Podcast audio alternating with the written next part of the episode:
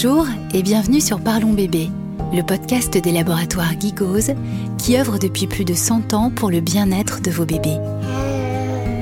S'il est un moment fort de la relation maman-bébé qui soulève de nombreuses questions, c'est bien celui du sevrage. Ici, nous vous proposons de découvrir sans filtre les histoires uniques de Marion, Anne, Julie, Audrey, Inès et Aurélie, six mamans influenceuses qui ont accepté de se livrer plus intimement sur leurs moments de doute, de tristesse, mais aussi de joie sans égale. Bref, la vraie vie. Pour parler de ce sujet, nous serons portés par la douce voix de Marie Perarnaud, aguerrie aux questions relatives à la parentalité et au bébé, et elle-même heureuse maman de quatre enfants. Bonne écoute. Avant de commencer l'épisode, je voudrais rappeler que les laboratoires Gigos encouragent et soutiennent les mamans qui souhaitent allaiter le plus longtemps possible, car le lait maternel est l'aliment idéal et naturel pour leur bébé. D'ailleurs, l'Organisation mondiale de la santé recommande l'allaitement maternel de manière exclusive pendant ses six premiers mois de vie. Marion est une maman pleine de peps, fan de mode, de voyage, de culture bohème. Elle a lancé son blog il y a quelques années, puis sa marque Fringe Frange qui cartonne. Avec elle, deux marmots, Romy qui a 3 ans et James, 1 an, un amoureux Guillaume avec lesquels elle vit près de l'océan. Une vie bien remplie, des confidences aujourd'hui sur ses désirs d'être mère, son parcours PMA, long, parfois compliqué, ses allaitements réparateurs et ses expériences de sevrage aussi différentes que ses enfants. Marion nous explique comment elle a trouvé les solutions pour un sevrage doux, parmi elles le dialogue avec son enfant et bien entendu l'écoute.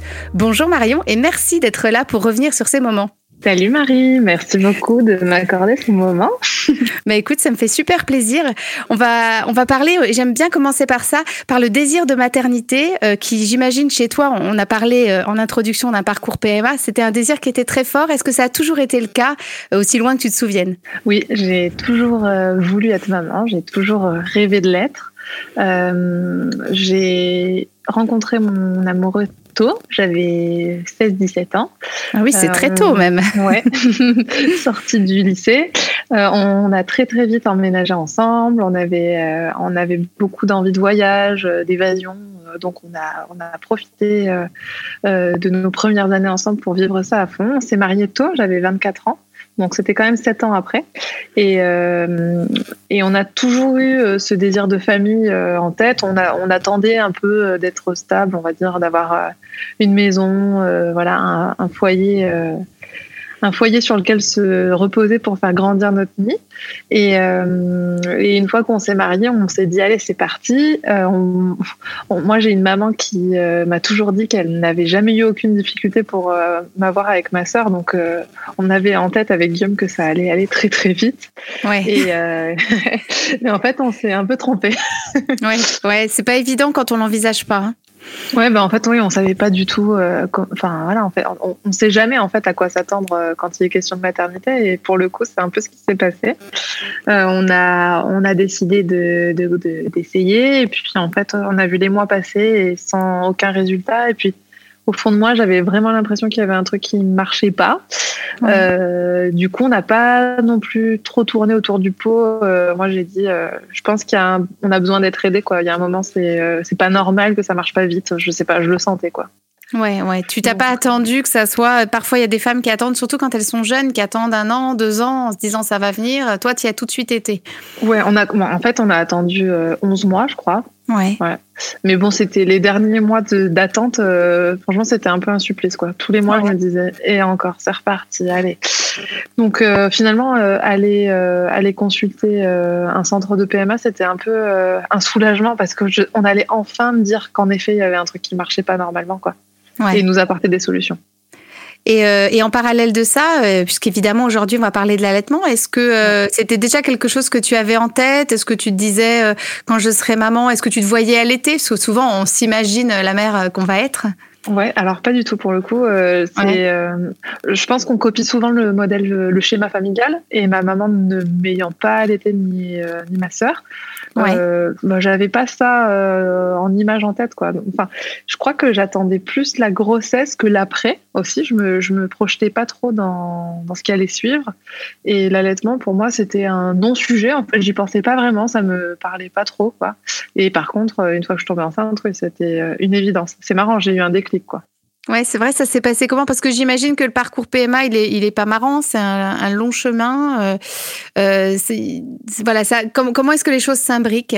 Le parcours de PMA, c'est un parcours qui est long, qui est euh, parfois douloureux, mais en même temps, ça laisse le temps de réfléchir à tout ce qu'on attend de la maternité, de la façon dont on perçoit la façon dont on va être avec nos enfants, etc. Et, et donc, dans notre cas, on a eu un parcours qui était plutôt court finalement quand on, quand on prend du recul. Ça a duré un an en tout. Entre le premier rendez-vous et, euh, et finalement la bonne nouvelle de la grossesse de Romy, euh, on a eu, euh, on a eu, on a fait plusieurs tentatives. En fait, on a, on, a, on a tout de suite fait des On n'a pas fait d'insémination ou, de stimulation ou quoi. On est passé directement en FIV dans notre cas euh, parce qu'en fait on avait, euh, on était en bonne santé tous les deux. J'avais 25 ans. Euh, on avait des petits soucis de chacun des côtés et du coup pour pour les médecins qui nous accompagnaient. Ouais, en fait pour les médecins qui nous accompagnaient, ça servait à rien de perdre du temps entre guillemets.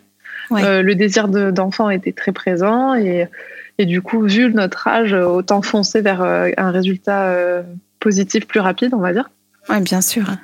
Donc, euh, donc, on a eu plusieurs tentatives. Une qui a semi-échoué. Je dis semi-échoué parce qu'on a eu un, on appelle ça une grossesse chimique. Donc, c'était un premier positif, mais qui s'avère être une fausse couche précoce quelques semaines plus tard. D'accord, oui, c'est parce qu'en fait, le test a été fait très très tôt de par les examens médicaux, c'est ça? Ouais, en fait, je pense que c'est l'embryon qui s'accroche, mais qui se, se détache très vite. Ah oui, d'accord, ouais. Donc, du coup, euh, ils appellent ça une grossesse chimique. Donc, au vu des médecins, c'était une très bonne nouvelle parce que c'était la première fois qu'on avait un résultat positif dans toute cette histoire. Euh, mais du coup, on a changé de protocole pour une deuxième tentative de FIV ensuite, qui, elle, a été un échec total. C'est-à-dire qu'il y a eu même, même la stimulation n'a pas marché. Donc, euh, quand je suis arrivée sur la table d'opération pour la ponction, il n'y avait rien à prélever. Ah, d'accord. Euh, ça s'appelle un, un échec. J'avoue que là, le moral, il est un peu dans les chaussettes. Quoi. ouais. Non, j'imagine que c'est pas c'est pas simple de, de vivre euh, le positif, le négatif. On repart sur autre chose. Euh. C'est un peu les montagnes russes et puis se dire qu'on va retourner sur le billard parce que mine de rien, une FIF, ça, ça implique quand même une anesthésie générale. C'est un peu lourd. Ouais. C'est difficile ces, parcours. enfin, l'impact psychique est quand même énorme. Ouais. Et, d'un autre côté, ça, ça nous a prouvé avec Guillaume à quel point on était soudés, à quel point on avait envie de ça. Parce qu'en fait, euh, quand on, on surmonte de telles, euh, de telles épreuves, on pourrait baisser les bras et se dire c'est pas grave, enfin on, est bien comme ça. Mais là non, en fait, nous ça nous a donné la rage encore plus. On s'est donné quelques mois euh, pour pour respirer un peu et on est retourné euh, en FIV une dernière fois. Euh, et celle-là, c'était la bonne du coup, puisqu'on a, on a eu une très bonne nouvelle euh, quelques temps après. Bon, ça, c'est une excellente nouvelle. Et du coup, j'imagine que ça y est, tu es enceinte. Et, ce que tu me disais tout à l'heure, c'est qu'une fois que tu as été enceinte, ton rapport à l'allaitement a complètement changé. Il se passe quoi à ce moment-là? Ben, je me vois mère, ça y est en fait. J'ai euh, une grossesse qui est en cours. Je, je, sais que je vais avoir une petite fille dans quelques mois. Et, euh, et après un parcours autant médicalisé, en fait, je me dis que c'est à moi de reprendre un peu la main sur cette maternité et de faire euh, ce que la nature m'a offert et du coup d'allaiter ma fille comme ça pour essayer de lui apporter le meilleur en fait tant que possible et cette fois-ci de mon propre pouvoir en fait. Tu as l'impression que c'est comme une réparation là que tu vas venir euh, pouvoir appliquer entre guillemets? Ouais, ou en tout cas c'est euh, comment dire? Ouais, une réparation c'est un joli mot. J'ai jamais envisagé comme ça, mais euh, du coup c'est comment dire? Ouais, en fait pour moi c'était vraiment redevenir maître de ma maternité. Oui, c'est-à-dire que ta maternité, entre guillemets, elle a été confiée au médecin. et là, là, tu reprends la main, en fait. Oui, exactement. je, je suis enfin actrice en fait de tout ça. Je me suis tellement rendu compte après toutes, toutes ces épreuves là que finalement je maîtrisais pas grand chose euh, et que c'était pas parce que je voulais quelque chose que ça allait arriver tout de suite que là finalement avec cet allaitement ben oui c'était moi qui décidais comment j'allais le faire euh, euh, à quel moment etc et du coup c'était c'était satisfaisant et en même temps c'était un nouveau challenge quoi Ouais. Et du coup, tu te renseignes, tu, tu te fais une petite formation, préparation à l'accouchement euh, plus allaitement, ou ça se passe comment? J'imagine que si tu pas, enfin, si t'avais pas prévu d'allaiter auparavant, tu, tu en savais pas grand chose. Ouais, non, j'y suis allée les yeux fermés, mais c'est là aussi où on voit euh, l'instinct, à quel point euh, c'est quelque chose d'important dans la, dans la maternité, c'est que je me suis fait confiance après je savais que j'avais des épaules sur lesquelles me reposer parce que j'avais des copines autour de moi qui, euh, qui avaient allaité et qui m'avaient dit euh, vraiment c'est euh, c'est tu peux m'appeler à n'importe quelle heure de la journée si tu as si as une question je t'aide. Et c'est vrai ma marraine typiquement elle elle a adoré son allaitement avec ses filles. Elle a fait des allaitements longs et elle m'avait toujours dit mais vraiment tu m'appelles quand tu veux quoi. Donc je savais aussi que si j'avais besoin j'étais pas seule quoi. Mais mais non j'ai pas lu ou quoi je je sais pas, j'ai, quand j'ai accouché, j'ai eu remis euh, sur moi et, euh, et puis euh, les petits bébés comme ça, ils cherchent le sein tout de suite finalement. Donc on m'a montré quelques positions et c'était parti. En fait, c'était hyper naturel finalement pour toi, là où tu avais besoin de la médecine, entre guillemets, pour avoir ton bébé. là, as, tu t'es dit, c'est bon, je me fais confiance, quoi. Oui, exactement. C'est, ça. c'est chouette. Et ton accouchement s'est bien passé? Alors pour Romy, j'ai eu une césarienne programmée. Donc euh, la réponse à la question c'est oui. Moi j'ai adoré cet accouchement. Euh, en fait ce qui s'est passé c'est que ma fille euh, est un bébé macrosome, on appelle ça des gros bébés de plus de 4 kilos. Un bon gros bébé. Ouais. Et en plus de ça en siège. Donc il n'y avait pas trop le choix. On m'a proposé une version et j'ai dit non. J'estimais que si elle était comme ça c'est qu'elle était bien. Elle n'avait pas bougé depuis mes six mois de grossesse donc voilà. Ouais. Et, euh, et, du coup, non, on m'a proposé euh, de choisir la date de naissance de ma fille. On a choisi avec Guillaume. On l'a dit à personne pour garder un peu le secret. Ah, génial. Et pour que personne ne nous attende au tournant, entre guillemets. Et, euh, et c'était génial. On est arrivé un matin très tôt à, l'hôpital. le soleil se levait. On était en région parisienne à l'époque. On avait vu sur la Tour Eiffel. C'était trop beau. Et, et on est venu nous chercher. Et puis, et puis elle est arrivée quelques minutes après. C'était très, très rapide. Mais j'ai un super souvenir de cette césarienne. Ouais, moi, je, je, vis ça. Enfin, on a ce débat de dire euh, la césarienne n'est pas un accouchement, mais si, j'ai la naissance. C'est super ce que tu dis là. C'est super parce que je pense qu'il y a énormément de femmes qui, qui ont l'impression d'avoir raté quelque chose, que c'était pas un vrai accouchement, que donc c'est magnifique qu'on puisse dire, mais ben voilà, moi j'ai adoré ma césarienne et c'était un moment euh, magique, quoi. Ah ouais, ouais c'était super. Et puis, euh, on, craint souvent les, suites de la césarienne. Et dans mon cas, ça a été euh, vraiment nickel. Le suivi a été cool. Euh, j'ai bien compris que s'il y avait des antidouleurs à prendre, c'était pas pour rien, puisque j'ai voulu me lever trop vite et j'ai senti que ça tirait un peu. Mais une fois que je m'étais écouté et que j'ai pris le temps et qu'on était dans cette bulle euh, à la maternité avec ma fille et, mon mec, euh, franchement, c'était nickel. Et quelques jours après, je marchais normalement. Quoi. Donc, euh, ouais. Ça va rassurer beaucoup de mamans. Tant mieux, parce que j'en ai eu deux, donc je peux, je peux raconter pour ah les bah deux. Voilà. Et Romy, du coup, tu me disais, elle a pris tout de suite le sein, tu l'avais en peau à peau, elle s'est mise voilà, tout contre toi et elle a pris sans problème? Ouais, alors euh, ben quand on a une césarienne, euh, c'est le papa qui prend le bébé en peau à peau pendant les heures de en salle de réveil pendant que alors moi d'abord il devait me recoudre et ensuite il fallait que je j'aille en salle de, en salle de réveil retrouver mes l'usage de mes jambes. Ouais. c'est pas mal. Toujours un peu peur comme ça, mais voilà. Euh, du coup, Guillaume a eu remis euh, sur lui pendant deux heures. C'était, ils étaient trop mignons. Il, m'a, il a pris plein de photos. Il m'a tout montré après. Euh, je suis arrivée en chambre après et, et là, l'amour fou quoi, remis sur moi. elle a cherché le sein tout de suite. les sages-femmes étaient super. Elles m'ont montré les positions au début. Je les ai rappelées à quelques reprises pendant la nuit pour pas me tromper, pour pas voilà. Et, et ça s'est tout de suite bien passé. Franchement, elle était, elle était top. Quoi. Elle a, j'ai eu quelques crevasses parce qu'au début, je ne savais pas très bien la mettre au sein, je pense. J'avais pas encore toutes les techniques de faire perler du lait euh, pour faire cicatriser les, les, les tétons après les tétés et tout. Euh, mais une fois que j'ai pris le pli, euh, c'était très bien. Ouais, c'était parfait. J'ai l'impression que Guillaume a été hyper présent. Vous en aviez parlé avant, pendant ta grossesse, justement, du fait que tu as envie d'allaiter, de l'organisation, de ce besoin que tu avais, toi, euh, de réparer, comme on l'a dit? Ouais, euh, Oui, oui, on a beaucoup parlé. Pour, euh, pour Guillaume, c'était une évidence que c'était le bon choix. Il allait être présent autant. On n'a jamais eu entre nous ce, truc de se dire ah ouais, mais j'ai envie moi aussi de lui donner à manger. non, en fait, je pense que le papa a un rôle à jouer dans, dans l'allaitement aussi. En fait, c'est hyper important de s'occuper euh, de la maman, hein, parce que voilà, parce que quand on a un petit beau au sein euh, pendant des heures, euh, on oublie parfois de manger ou de boire. Et Guillaume, il était toujours là pour me donner à manger. Ou, ça, c'est sympa. Servir un verre d'eau. Ouais, ouais, non, non. Mais puis lui, il a adoré quoi. Il trouvait ça trop beau.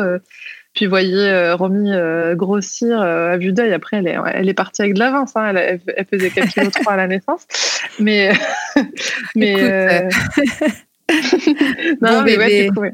Guillaume, Guillaume, a été très très présent dans, dans tout cet allaitement ouais, jusqu'au bout parce que je l'ai allaité longtemps. Ouais, ça c'est une belle histoire.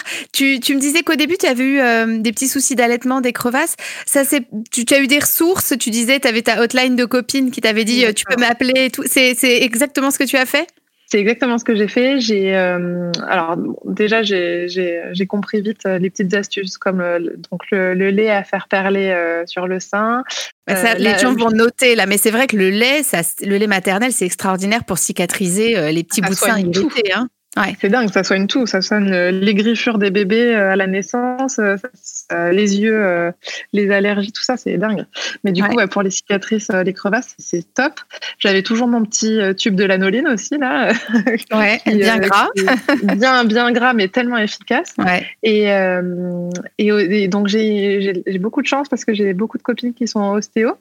Et, du coup, l'une de mes meilleures amies, Magali, était, était à dispo aussi pour venir m'aider si j'avais besoin. Et j'ai eu de la chance parce que j'ai eu une sorte de début de mastite. Euh, c'est quand, euh, en fait, on a des canaux euh, lacrymales, si je dis pas de bêtises. ouais, lactifère, lactifère, ouais, ah, pour le Voilà, quand c'est quand on a des canaux lactifères qui sont bouchés, du coup, ça, ça bah, en fait, le sein devient très dur, très douloureux.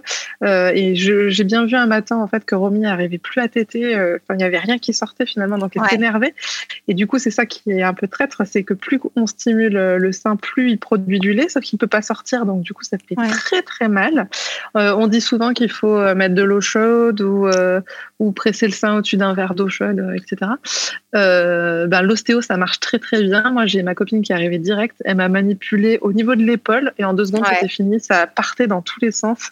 J'étais ah bah, à savoir. ouais, c'était super d'avoir euh, Magali à ce moment-là. Et euh, ça nous évitera de nous presser le sein sous des douches d'eau chaude. Exactement. Mais ça, et ça a été radical. Et puis, ah, euh, mais c'est le seul. On va dire que c'est le seul moment où je me suis dit ah, ça fait mal l'allaitement. En fait, tout le reste, ça s'est bien passé il y avait il y avait jamais de problème quoi. Et puis en fait plus on allait plus on prend le, pli entre guillemets et, les semaines passant voilà. Après un petit tips pour les mamans qui commencent à allaiter et qui sont pas préparées à, à quelques nuits difficiles c'est le 3 6 9 à trois jours, six jours, neuf jours, semaine, mois. Euh, il y a des gros pics de croissance euh, quand on allait les petits.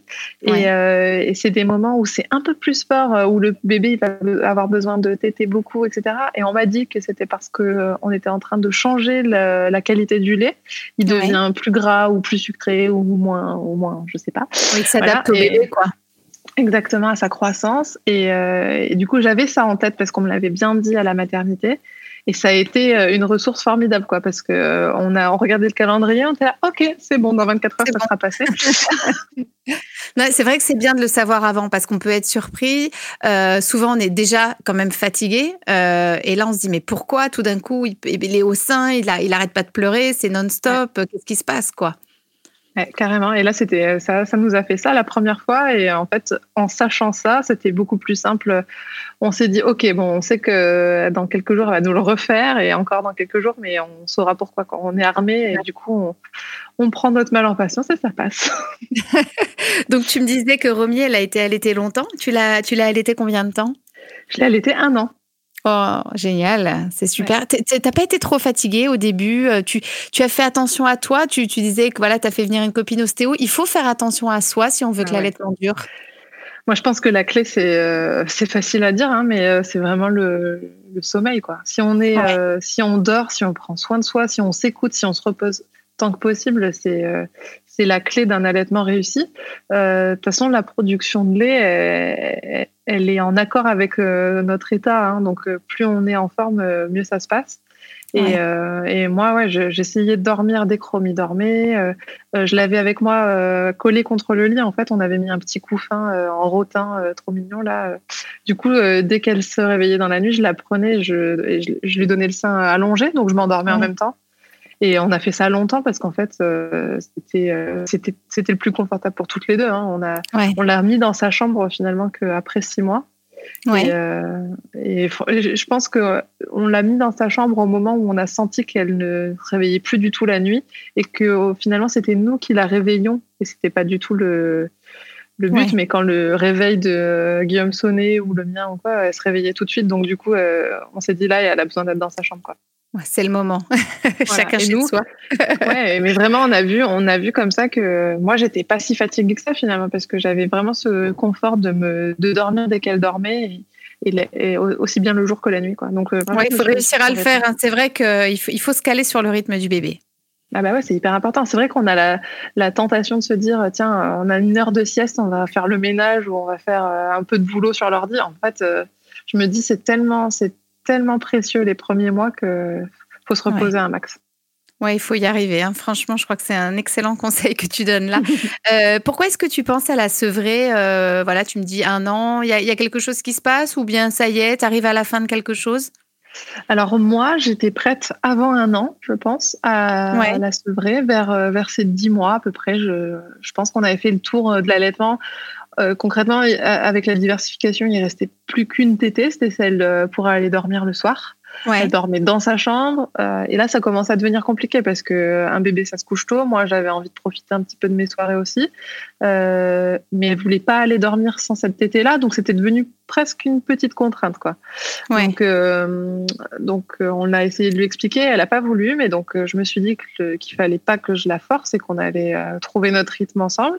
Donc, on a beaucoup parlé avec elle. On lui a expliqué. Et surtout, on avait en ligne de mire l'entrée à la crèche en septembre. Donc, euh, Romy est de fin août, donc ça coïncide à peu près. et moi, je me disais, si elle fait pas de sieste euh, toute seule sans le sein, ou, euh, ou, si elle dort pas bien le soir, ou si elle se couche tard, enfin, elle va pas tenir. Donc, vraiment, il faut qu'à la rentrée des classes, elle soit sevrée. Parce que vraiment, en fait, elle avait besoin du sein pour s'endormir à la ah sieste le soir. J'étais son doudou. Oh, c'était le doudou sein. Euh, Romy, elle n'a pas pris de tétine en fait. Donc du coup, c'était vraiment son, son, moment confort, c'était moi quoi. C'était son câlin avec maman, euh, une dernière tétée quoi. Et surtout, elle a été très très longue à accepter le biberon. Romy, elle a, elle a, elle a pris le biberon qu'à 8 mois. Donc du coup, euh, elle n'était pas du tout habituée. Le biberon pour aller dormir, pour elle, c'était euh, ça servait à rien quoi. Le, le biberon qu'elle prenait, c'était de l'eau presque en fait. D'accord, aucun intérêt quoi. aucun intérêt. Donc du coup, on a, on a passé l'été à lui expliquer tous les jours, à rabâcher le truc. Euh, on lui avait mis une deadline, on lui avait dit euh, le jour de ton anniversaire, euh, tu es une grande fille, tu vas avoir un lit de grande. Donc on finit le lit à barreaux, finit tout ça, tu vas, on va te mettre un vrai lit et du coup, tu vas aller dormir toute seule dans ton lit et il y aura plus maman pour euh, pour faire la tétée, c'est fini. Et on lui a expliqué, expliqué, expliqué et le jour venu, ça, ça a marché. Franchement, c'était incroyable, incroyable parce que vraiment j'ai eu peur. Hein. Je, me disais mais je vais jamais m'en sortir, elle va jamais dormir toute seule. Mais si, en fait, elle, comprenait et finalement cette cette explication euh, un peu euh, répétée, ça, ça a eu ses effets. Ah bah, excellent. Donc en fait pendant tout l'été environ, tu continuais à l'allaiter en lui disant attention, euh, bientôt, voilà, tu vas avoir ton lit de grande et tout ça. Et vraiment tu lui as expliqué, euh, c'est ah génial. On lui a parlé comme à une grande personne. Hein. Enfin, nous, on, a, on est toujours un peu dans le, dialogue avec euh, les enfants, mais là, pour le coup, je lui explique et je lui disais, Romy, maman, elle est fatiguée, maman, elle a, t'as plus besoin en fait de la tétée, je le sais, t'as déjà mangé, t'as pris ton dessert, euh, t'as, ouais. faut que t'ailles au lit, quoi. Enfin, il y a un moment, mais bon, c'était son moment doudou aussi, donc je comprenais et puis j'en profitais aussi. Enfin, je pense qu'il fallait qu'on soit prêtes toutes les deux finalement. Je, je dis que c'était euh, Romy qui devait être prête, mais je pense que moi aussi, il fallait que je je me mette en tête que ça y est, c'était fini ce petit moment à nous et qu'elle elle allait devenir grande et qu'elle allait rentrer à la crèche. Donc, euh, donc voilà, mais ça s'est bien passé finalement. C'était franchement, j'ai sur le coup, on se dit mais on va pas s'en sortir et euh, et en fait du jour au lendemain, euh, c'était oublié et et, et, quelques semaines après, le sein pour elle, elle avait jamais pris. Enfin, elle savait même plus ce que c'était quoi. Oui, ça ne m'intéresse plus. Merci bien. Je suis grande. et, ça, c'est fou quand même, parce que on se retrouve souvent confronté à des, à des petites euh, épreuves comme ça, entre guillemets, parce que c'est pas grand chose, mais sur le coup, ça nous paraît une montagne. Du jour au lendemain, les enfants, ils s'adaptent et ils oublient, ils passent à autre chose. Donc euh, ça, ça m'a. C'est vrai parce que toi, tu dis c'est presque un été en fait où tu, tu, tu as quand même euh, ah expliqué, redit. Tu n'avais pas tes soirées, donc tu dis euh, là, c'est sans fin et du jour au lendemain, ça a roulé et tu as retrouvé ta vie d'avant entre guillemets. Ah ouais, non mais vraiment. Et en fait, ça, ça m'a donné des armes pour le second parce qu'en fait, je savais après que euh, en fait, y a rien ne dure quoi. Il faut vraiment euh, pas s'accrocher à des détails comme ça. Les enfants, ils passent très vite à autre chose et ils comprennent très vite aussi. Il faut juste, euh, il faut juste écouter et savoir attraper le bon moment en fait. Je pense c'est vraiment ça. Bon, tu m'as tendu une perche. Du coup, le deuxième, ça se passe comment? Tu as également un parcours un peu complexe avec une FIV oui, alors c'est marrant parce que bah, mon allaitement est très très lié à ma deuxième grossesse finalement. Parce que Très tôt, on a voulu en avoir un deuxième. Euh, on n'avait pas peur qu'il soit rapproché, au contraire. Euh, on avait en tête euh, que ça pourrait prendre du temps parce qu'on savait qu'on allait sûrement repasser par le même processus que pour Romy. ce qu'il faut savoir, c'est que quand on fait des FIV et qu'elles marchent bien, c'est pas impossible d'avoir plusieurs embryons euh, qui en résultent. Et dans notre cas, en fait, la fille de Romy a tellement bien marché qu'on avait cinq embryons, donc cinq embryons congelés. Ok. Euh, dont, dont, y a, dont Romy, en fait, donc il nous en restait quatre. Euh, et donc, j'ai tellement mal vécu, en fait, cette année d'attente, de ne pas savoir, etc., versus le résultat quand même très rapide de, la FIV qui a été positive que j'ai jamais en fait euh, envisagé de refaire un Vivre tout ça ouais, ouais en fait avec Guillaume on s'était tout de suite dit le jour où on fait un deuxième ben, quand on est prêt, on appelle le labo et on demande si on peut faire un transfert d'embryon congelé. On n'a jamais envisagé de faire, un, de faire ça naturellement, entre guillemets, de re-attendre, de d'être à nouveau déçu et tout. Ça, ça me... C'était douloureux, puis c'était assez frais aussi, enfin, mine de rien. Euh, c'était très frais. quand même. Euh, ouais. Ouais, mais, mais ça me terrorisait en fait l'idée d'être à nouveau euh, face à moi-même en fait. J'étais tellement rassurée d'avoir des gens qui m'accompagnent et qui euh, et qui me donnent euh, un aussi beau cadeau finalement que ma fille. C'était c'était un truc assez rassurant que voilà. Et du coup, ça, ça, ça, fonctionne comment ce deuxième, enfin, du coup, ce deuxième transfert d'embryon? Alors ouais, donc donc c'était assez assez amusant en fait. à 9-10 mois à peu près de, de Romy, euh, on est allé reconsulter euh, le docteur euh, qui nous a fait la FIV pour Romy. Mhm. Et, et en fait, elle me dit bah oui, ok, il n'y a pas de souci, vous avez eu votre retour de couche. Et moi, je la regarde en mode ben non, pas du tout. ben non, j'allais être ma fille en fait. Donc, je crois que mes règles elles reviendront qu'une fois que j'aurai sevré ma fille. Et du coup, elle me dit bah du coup, bah, vous allez sevrer votre fille si vous voulez un deuxième enfant. Ah ça, ça m'a un peu. Euh... Oh, J'étais pas prête en fait à ce qu'on me dise ça, et puis c'est un peu culpabilisant. Bah, euh, T'arrêtes d'allaiter ton premier pour en avoir un deuxième, ça fait un peu. Euh, allez. Ouais, il a rien demandé. La pauvre Romy, elle a rien demandé. Ouais, déjà que c'est pas évident comme, comme décision à prendre. Et puis, euh, tu me disais qu'en plus, elle, il y avait quand même un côté saint doudou et tout. Et tu dis, bon, bah alors là, ma cocotte, c'est terminé, quoi. C'est ça, ça fait un peu euh, vraiment. Euh, on va t'amener euh, un petit frère ou une petite sœur et du coup tu perds ta maman, câlin et tout. Bon, du coup c'était un peu dur, mais bon on avait on avait ça en tête aussi du coup dans le sevrage de Romy. Oui, c'était concomitant en fait. Tu avais aussi envie de retrouver ta, ta, liberté, tes soirées. Il y avait en balance l'envie de, de, se relancer pour un deuxième. Voilà, c'est un tout quoi.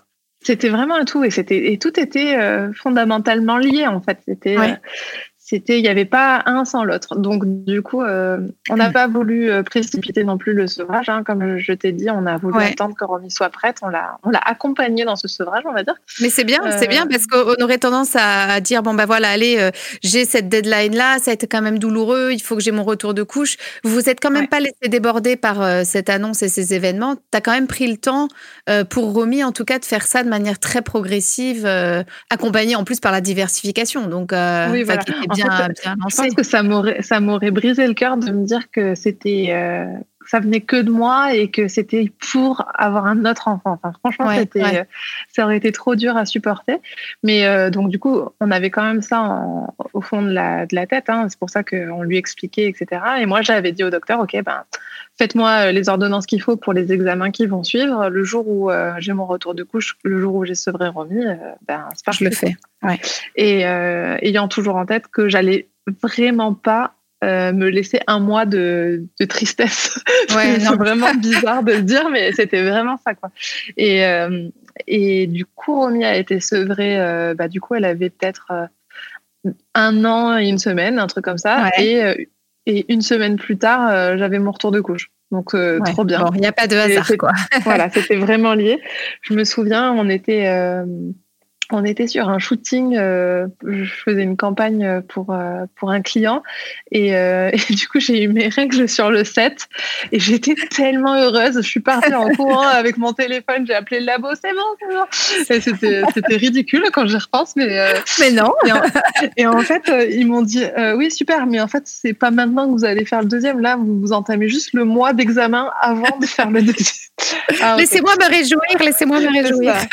En gros, on a, on a une première injection euh, le jour des règles, et ça, c'était drôle parce qu'on ne sait pas quand elles vont tomber euh, quand on a des, des cycles un peu euh, aléatoires comme j'avais. Ah et, et c'était un jour où j'allais, on, allait faire un dîner avec des copains le soir, et j'avais pas de médicaments, enfin, j'avais pas pris mon ordonnance ni rien, et, et d'un coup, elles arrivent, je fonce à la pharmacie qui n'ont pas le produit, je fais 17 pharmacies pour le trouver. Là, j'appelle les infirmières euh, que je vois d'habitude qui ne peuvent pas parce qu'en fait, elles sont débordées. Donc, je me retrouve, ah euh, en, ouais, franchement, en stress total, en mode euh, j'ai attendu tout ce temps-là et là, je peux même pas faire l'injection qui commence ce cycle tant attendu. Et je vais passer la soirée chez mes copines qui sont ostéo et du coup qui connaissent un peu l'anatomie. Donc, j'en prends une en cachette dans la cuisine. Je lui dis Tu sais faire les intramusculaires? Pas du tout, mais je te le fais, vas-y. Allez, hop tous nos potes qui étaient en train de prendre l'apéro, la pièce d'à côté. Euh, j'étais en train de me faire piquer dans les fesses par ma copine dans la cuisine. À la scène. J'ai même un copain qui est arrivé chercher un plat, il a rien vu alors que franchement j'étais. J'avais à moitié les fesses à l'air et tout, enfin, tout à fait normal. Et, euh, et donc, du coup, elle m'a fait mon injection ce soir-là. Et euh, ça fait des jolis souvenirs, tu me diras. Oui, non, mais c'est clair, c'est clair, et c'est fou quand on y pense parce que voilà. Et, euh, du coup, là, je suis passée en cycle artificiel. Quelques jours après, on, commence une stimulation et euh, on fait une prise de sang, je crois. Et, et le labo m'appelle et me dit bon bah c'est aujourd'hui qu'on fait le transfert. Donc avec Guillaume, on y est allé. Euh, il y avait Romy d'ailleurs, il y avait Romy avec nous.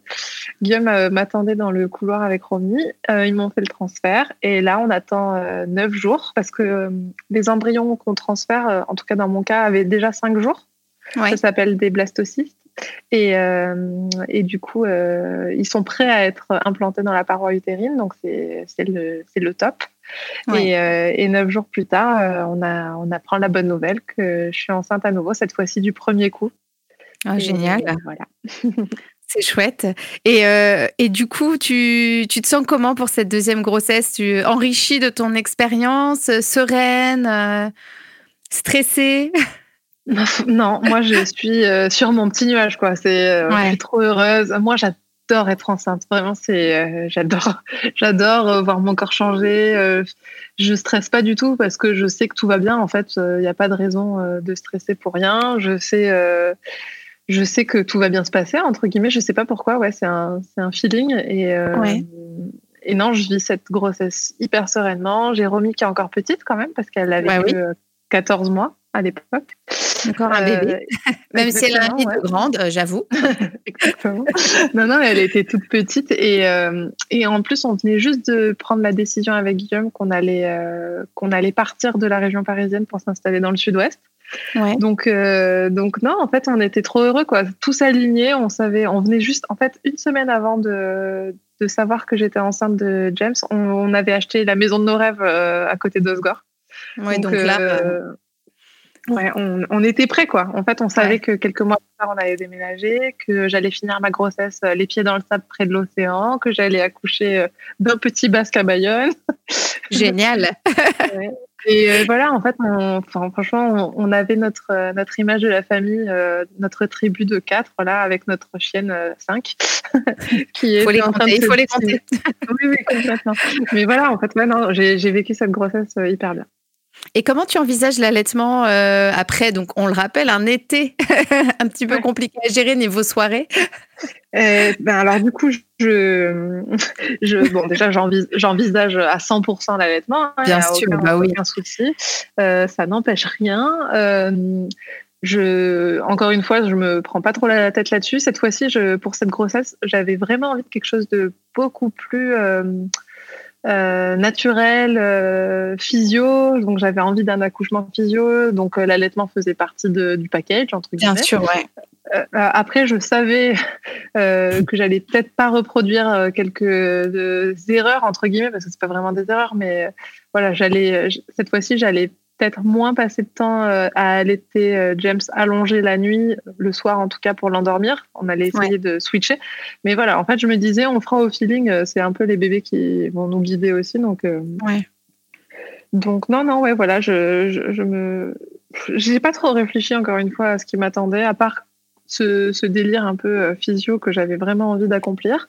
Ouais, et du coup, tu envisageais un accouchement euh, par voie basse. Euh, tu as vu une césarienne programmée. Là, tu te dis, je vais me faire un accouchement voie basse si c'est possible ah ouais, carrément. Bah là, j'ai envisagé l'accouchement par voie basse sans péridurale. J'avais vraiment envie d'avoir une expérience différente, bien qu'ayant adoré la première. Justement, j'avais envie de me dire, j'ai cette chance d'être à nouveau enceinte, d'avoir de vivre une deuxième grossesse c'est pas gagné dans notre cas. Donc, euh, ouais, de chérir ce moment et de vivre euh, un truc tout à fait nouveau. Quoi. Et alors, ça se passe comment, cet accouchement de James et, Alors, euh, James était bien placé. Donc, euh, pour lui, on pouvait envisager l'accouchement par voie basse. J'ai fait tout mon tout mon suivi de grossesse euh, dans le but de faire un accouchement physio. Donc, j'avais fait de l'auto-hypnose, euh, j'avais fait euh, de la respiration, du yoga prénatal. voilà, j'étais fin prête. on m'avait juste dit, attention, sur un utérus cicatriciel, donc après le risque, voilà il y, a, des risques de repasser en césarienne.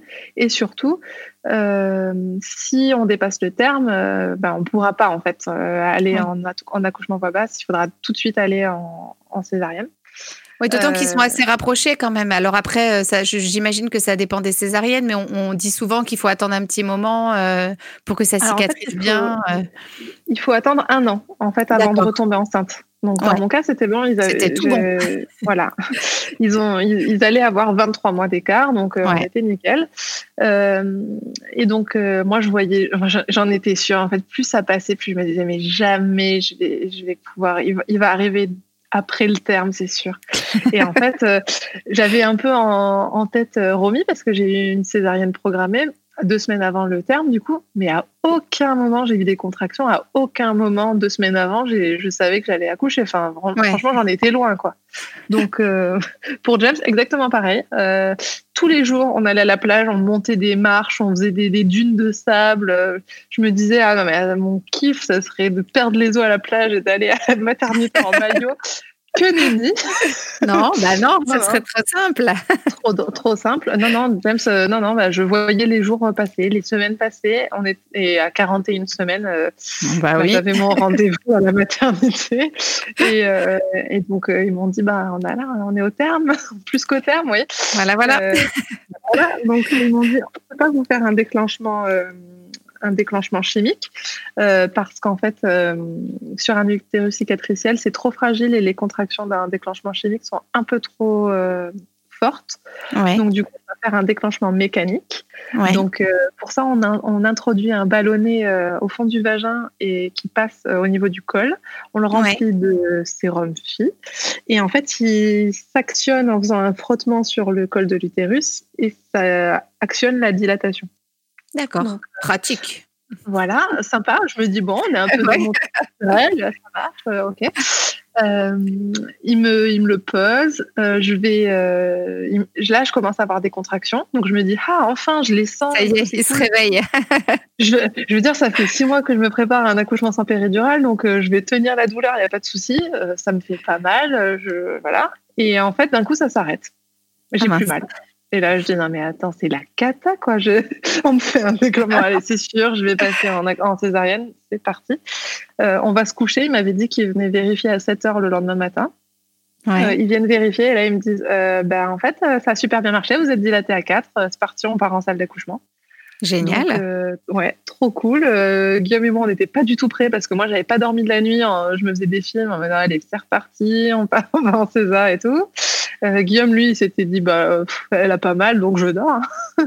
et bah, normal. c'est ça, à 7h, ils viennent nous voir. À 7h05, on était en salle d'accouchement prêt. et là, du coup, ils ont commencé à, à me faire des monitos réguliers. Ils me disaient que ça ça marchait, mais pas très très vite. Et surtout, le problème, c'est que le bébé ne descendait pas. Donc, euh, au bout de 25 heures de travail, quand même, oh là là. ils m'ont dit bon, on est désolé, mais euh, on va partir en césarienne. Il m'avait déjà fait une péridurale, il m'avait déjà percé la poche des os. En gros, on avait tout fait, quoi. Ouais, t'avais fait, ouais, euh, avais été au bout et puis t'avais eu des contractions, quoi. Ouais, voilà. Il m'avait dit franchement, vous êtes en pleine forme, votre fils aussi. en revanche, on commence à voir qu'il a un petit hématome qui est en train de se former sur la tête parce qu'en fait, ça appuie euh, dans le bassin, mais ça ne descend pas, donc euh, donc c'est qui passe pas. Donc on va on va partir en césarienne. Et en fait, avec Guillaume, on était trop heureux, quoi. En fait, on, on, avait tout fait. Franchement, on avait tout vécu. J'avais vécu mon expérience différente finalement. Et, euh, et, du coup, on était tellement contents parce qu'on savait que finalement, on allait retrouver, enfin, on allait euh, découvrir notre fils euh, quelques minutes plus tard, quoi. Donc, donc trop heureux. C'est bien de, de, le vivre comme ça. Tu aurais pu en garder une certaine amertume, de dire ah là là, j'ai pas été au bout, et pas du tout en fait. Tu, tu dis voilà, j'ai eu, j'ai pris ce qu'il y avait à prendre, quoi. Exactement, ouais, ouais. C'est exactement ça. J'ai, j'ai eu mes, mon expérience différente. J'ai eu la, la, poche des os percée. J'ai connu les contractions. Bon, j'étais pas sur la plage, j'étais pas en maillot de bain, mais bon. Mais c'est pas grave. Et au moins, j'ai profité de mon été jusqu'au bout. C'est vrai. et, euh, et, non, du coup, après, on est parti en César. Et là, ça a duré plus longtemps que la première parce que j'imagine qu'il faut redécouper aux mêmes endroits. Ouais. Et, euh, et, en fait, euh, quelques minutes plus tard, on avait James qui est sorti tout beau parce qu'en fait, lui, il est resté finalement trois semaines de plus que sa sœur presque. Ouais, ouais. il avait plein de cheveux, il était, il faisait aussi plus de 4 kilos, donc un très beau bébé. Ouais. Et voilà, quoi, c'était, c'était trop bien, on était trop heureux. Voilà, c'était encore. James. Ouais, James, trop beau, là. Tout, déjà tout bronzé. Euh, il avait pris le soleil. Un petit basque, quoi. Mais oui. Et alors, il prend le sein facilement euh, Tout se passe bien euh, à la maternité? Alors, c'est drôle pour James. Ce qui s'est passé, c'est que, donc, comme pour ma première césarienne, Guillaume a gardé le bébé quelques temps après. Ouais je suis revenue dans la chambre et, euh, et en fait, James dormait. Bah et je suis arrivée dans la chambre à, allez, 16 heures peut-être? Et James ne s'est réveillé qu'à 22 heures. Donc, il n'a pas ah eu été d'accueil euh, tout de suite. On a dû attendre 22 euh, heures le soir. Et là, par contre, ouais, il a pris le sein tout de suite.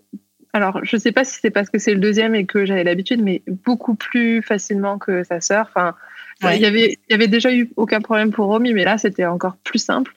Et, euh, et puis là, l'allaitement a coulé de source. Quoi. J'ai même pas eu une seule crevasse, euh, rien, rien du tout. C'était juste naturel. Euh, entre nous deux, ça, ça, ça s'est très très bien passé. Ouais, donc mis à part sa petite sieste réparatrice, il a pris le sein à 22 heures après l'accouchement et puis ensuite ça a roulé quoi. Ah ouais, sans, sans aucun problème. Ouais, toi, tu te sentais bien. Euh, pas de mastite, du coup, pas de, pas de crevasse, rien. Je pense aussi que j'étais très à l'aise parce que euh, mon allaitement, finalement, avec Romy, ne datait pas de si longtemps. Finalement, c'était que neuf mois avant que j'avais arrêté. Donc, euh, donc euh, non, non, c'était c'était marrant parce que vraiment, j'ai tous les réflexes tout de suite et, et ça s'est ouais, Tu as retrouvé les gestes, en fait.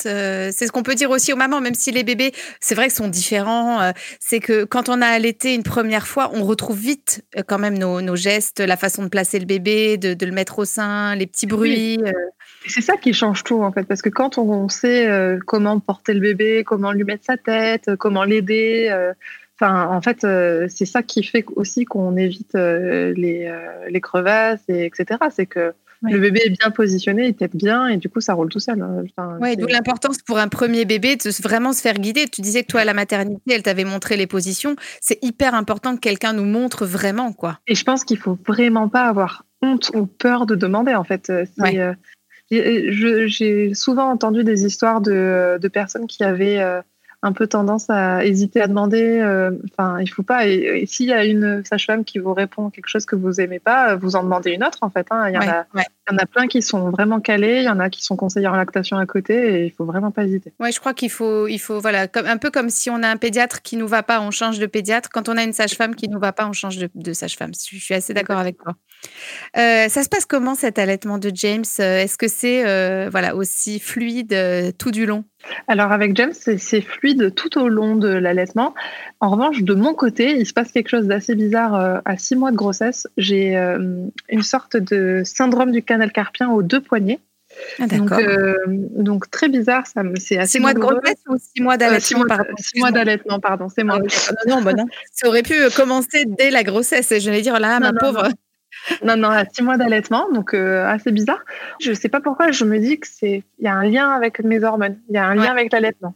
Donc, euh, on part en voyage en Australie et euh, pendant un mois, donc je savais qu'il fallait que ça s'arrange à ce moment-là parce que c'était un peu pénible.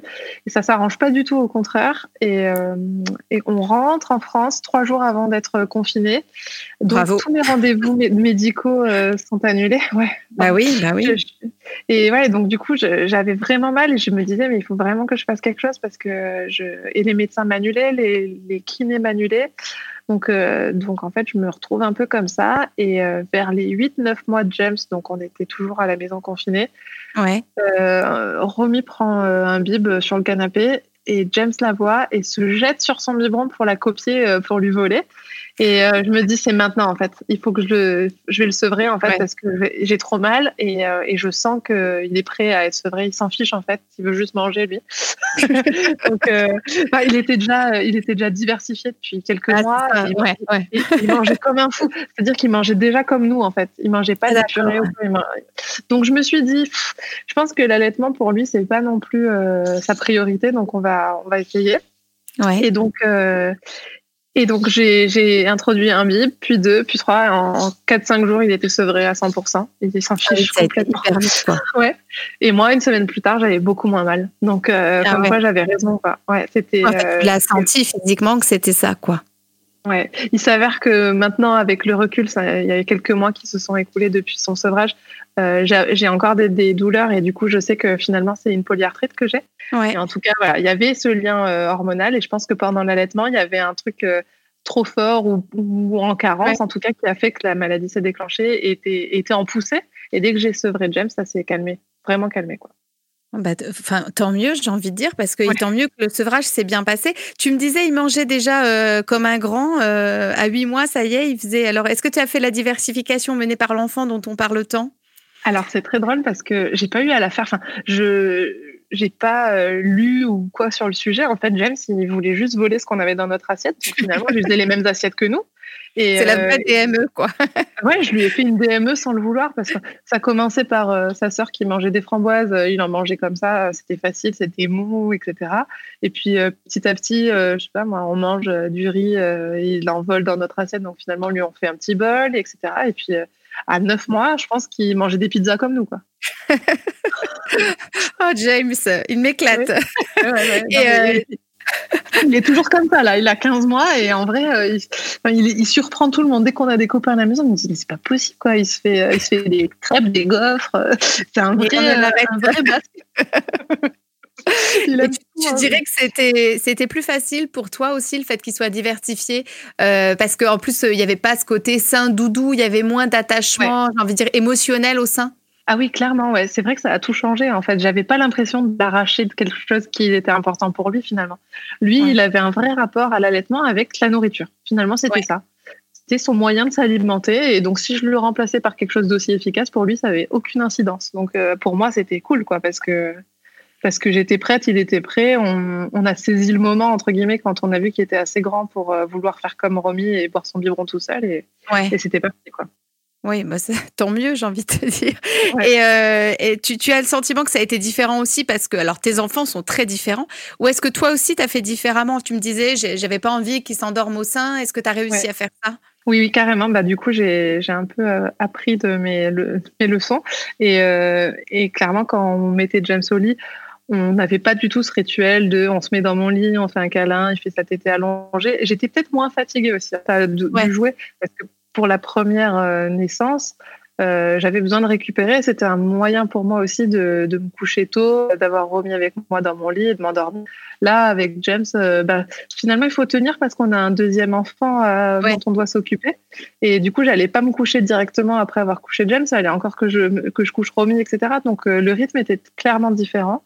Et, et ça s'est fait assez naturellement, en fait. On a suivi, enfin, James était moins demandeur aussi. Hein. Donc, donc ouais, ça s'est passé. Euh, ouais, je, je pense qu'on écoutait euh, aussi bien Guillaume euh, que moi James. On le couchait chacun notre tour. On, on, voilà, mais James avait moins besoin de, de s'endormir allongé comme ça. Il allait au lit. En vrai, James, je, je le mets dans un lit, il s'endort et toujours, c'est toujours le cas. Il, il voit. Et ouais, c'est ça. Il est pas. Donc, du moment que le ventre est plein.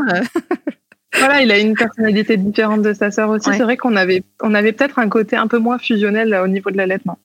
Ouais. Euh, oui, du coup, c'est vrai que ton premier sevrage, il a été progressif, mais plus difficile finalement à mener que là. Euh, tu me dis en cinq jours, il était au biberon. Euh, c'est, enfin, c'est idéal, ah quoi.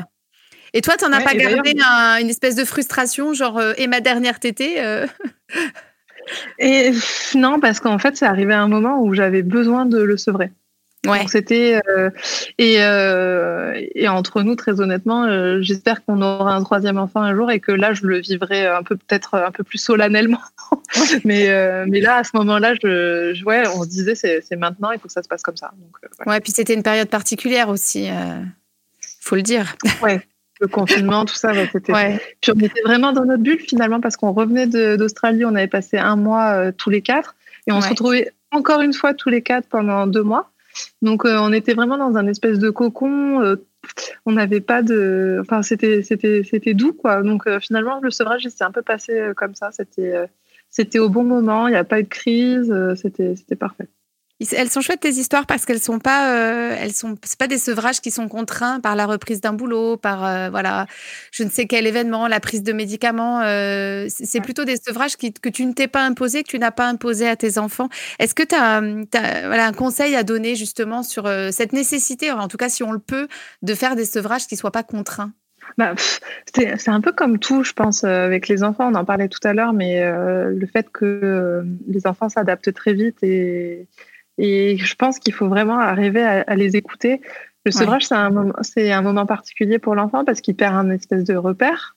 Mais, euh, mais d'un autre côté, il va en retrouver très vite. Il va trouver une, une forme d'indépendance aussi parce que le biberon, ça veut dire qu'il il va pouvoir le boire tout seul euh, dans son lit en lisant un livre ou, euh, ou, ou, ou, partager un moment avec son papa, par exemple. Enfin, quelque chose comme ça. Je me dis, c'est c'est, il faut pas en faire toute une montagne tant que possible, en tout cas, et essayer d'écouter l'enfant, de voir s'il est prêt à ça ou pas. Euh, c'est vraiment pour moi, c'est un peu comme pour tout, mais vraiment cette histoire de confiance euh, entre l'enfant et le parent et savoir s'écouter soi, écouter son enfant, savoir si on est prêt, si lui est prêt, et essayer d'avancer main dans la main pour que pour que tout se passe au mieux, quoi. C'est euh, ouais. on a l'impression que vous êtes une équipe. Ouais, ouais c'est vrai, c'est vrai. Une belle équipe. Je te remercie euh, beaucoup, Marion, pour, ton, pour tes mots, pour ton analyse. Je trouve que tu as un optimisme euh, à toute épreuve. Euh, J'aime bien cette idée de prendre ce qu'il y a à prendre, justement, et puis de, de faire avec. J'ai l'impression que c'est ce qui t'anime et je pense que ça va rassurer énormément de, de parents qui ont l'impression de ne pas toujours faire les bons choix ou d'avoir peut-être raté des choses. Donc, c'est très chouette ce que tu as transmis aujourd'hui. Oui, bah, je suis ravie si ça peut aider quelques mamans autour de nous. Et merci de m'avoir donné la parole à ce sujet. Eh ben, merci beaucoup. De gros bisous à Romy et à James, le petit glouton. et puis à très bientôt. Merci, Marion. Salut, salut. Au revoir. Merci à vous d'avoir écouté cette belle histoire. Et puis à bientôt, très bientôt, pour un nouvel épisode de ce podcast Parlons bébé. Giggles